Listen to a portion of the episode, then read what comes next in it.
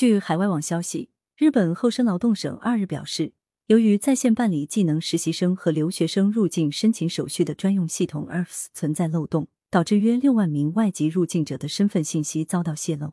综合日本广播协会 NHK 共同社报道，日本厚生劳动省称，该系统于二月二十五日上午启用，二月二十八日被发现存在申请时进行特定操作即可浏览入境者信息的漏洞。